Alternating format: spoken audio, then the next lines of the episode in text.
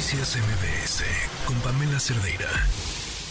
Le agradezco muchísimo em, que se tome la, oportunidad de tomarnos la llamada, de platicar con nosotros, de contar su historia, porque además me parece que, bueno, uno es valiente hablar de ello públicamente, es también cierta forma de protección, pero también creo que tiene una forma de ayudar a otras personas que podrían estar pasando por lo mismo. Natalia Colmenares, ¿cómo estás? Buenas tardes. Sin duda, Pamela, ayudar. Buenas tardes, qué gustazo saludarte y agradezco enormemente el espacio para poder platicar contigo, sobre todo porque este es un caso de índole personal. Sí, caray, y suena de como una historia de terror, o sea, te lo, me recordó una que otra novela así de, de terror. Eh, y pensaba que si no estuvieras tomando otro tipo de medidas este, y hubieras tenido el valor de hacerlo público, este, quién sabe en qué podría terminar, pero eh, cuéntale todo al público cómo empezó. Lo ha sido, sin duda las decisiones tienen que ser de manera muy consciente y responsable. Entonces, bueno, te voy a ir platicando que el día de ayer interpuse una denuncia de hechos ante el Ministerio Público por el daño emocional, psicológico que me infringió un médico psiquiatra de quien fui paciente durante los últimos cinco años. Entonces, Pam, me referiré a los hechos no solo como mujer, sino como paciente de una persona, pues que, eh, que, ¿qué te puedo decir? Era un médico psiquiatra, es un médico psiquiatra que... que sí, quien tenía toda tu confianza. Exactamente, y que, que por esta experiencia claramente perdió facultad para ejercer su profesión por haber roto el más alto y riguroso código de ética como especialista en materia de salud mental, ¿no? Claro. Pues bueno, parte de los hechos para entrar en contexto y para que la gente entienda un poco de qué es lo que está pasando.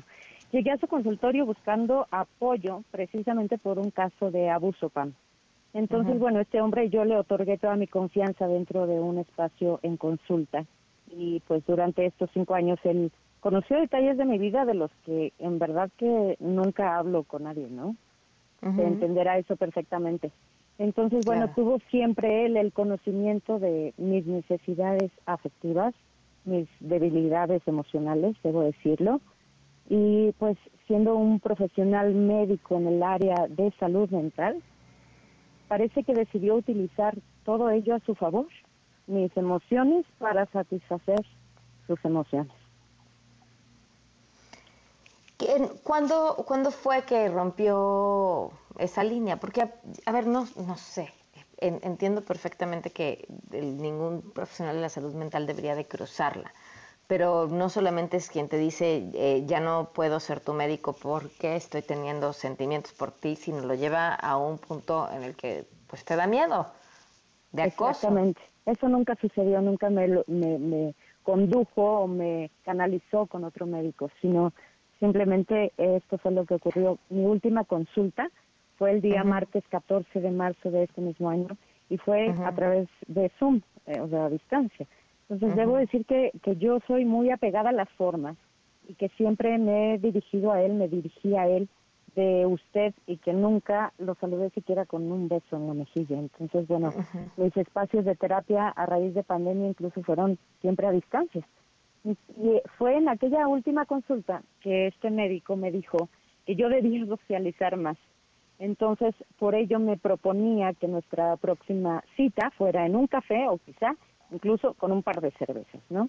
Entendamos que él fue, como decía Pam, eh, pues durante todo este tiempo, cinco años no son pocos, de una relación en el sentido íntimo, confianza, profesional dentro de un consultorio, ¿no?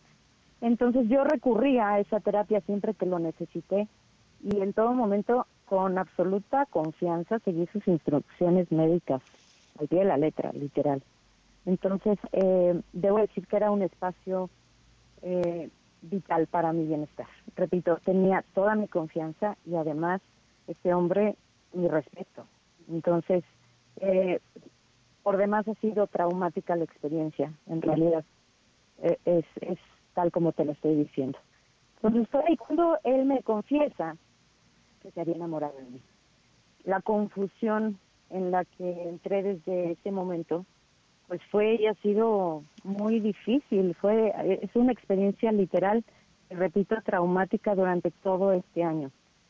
La insistencia de su parte continuó y al momento de, de yo ser muy clara y tajante, negándome a sus propuestas, a sus invitaciones, a no aceptar lo que él me pedía, el acoso se intensifica. Entonces, de esto que yo te estoy diciendo, Policía Cibernética ya tiene en su poder fotografías que él se ha tomado fuera de mi casa, porque eso es lo que hace Pam, va a la puerta de mi casa. Los hechos ocurrieron durante todo el mes de abril, corté toda comunicación con él en mayo, di por hecho que como personas civilizadas esto lo habíamos dejado en paz, pero parece que no fue así porque el lunes de esta misma semana, siendo 6 de noviembre, ocho meses después de todo lo que te estoy platicando, de todo lo ocurrido, se volvió a presentar en mi casa. Entonces, eh, de esto... ¿Y qué te dice? Toca, estoy aquí afuera, venme a ver, o sea, ¿qué busca? Exactamente, ¿qué espera? Yo, yo supongo, ¿verdad?, que espera una reacción, pero bueno, eh, me voy a me voy a pegar a los hechos. La fiscalía tiene ya las pruebas de los hechos que te menciono y entiendo que claramente él no ha entendido la gravedad de sus decisiones con respecto a mi persona como su paciente y a mis ojos es un agresor en todo sentido de la palabra. ¿Cómo estás? Estoy bien, fíjate que es extraño, eh, yo te voy a decir eh, que rijo mi vida bajo ciertos principios muy básicos y uno de ellos, el más importante quizá es, yo creo que sabes cuando haces lo correcto, el único indicador certero de que te lo indica es cómo te sientes. Si te sientes tu cuerpo, claro.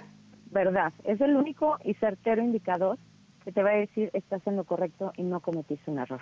Me he sentido de ayer a hoy eh, con una calma que es para mí difícil de escribir, porque en todo el año no la había sentido. Ok, ok. Fuerte, vamos, así ha sido una experiencia muy fuerte, incluso porque pues hay daños a terceros, en este caso son mis hijos. O sea, realmente ha sido una experiencia que se ha alargado, ha, ha sido mucho tiempo. Oye, ¿qué tal te atendieron las autoridades? Fíjate que es de, de, de mencionar. En la Fiscalía de Delitos Sexuales me atendieron mujeres de manera muy profesional y absolutamente respetuosa. Eso yo lo agradecí en todo momento. A pesar de que yo estuve ahí 13 horas, y, eh, bueno, con toda la calma, la paciencia, literal, Pam esperando turno y, y haciendo lo que eh, se, me, se me requería para, para levantar la denuncia. Estoy en calma y estoy en paz, incluso ayer, a pesar de lo incómodo que pudo haber sido la experiencia, en absoluta claridad, conciencia y responsabilidad de, lo que está ocurriendo. Claro. Pues te agradezco mucho que nos hayas compartido tu historia y, seguimos al tanto. Te mando un fuerte abrazo. gracias por todo. Un abrazo. Y muchísimas gracias. Noticias MBS con Pamela Cerdeira.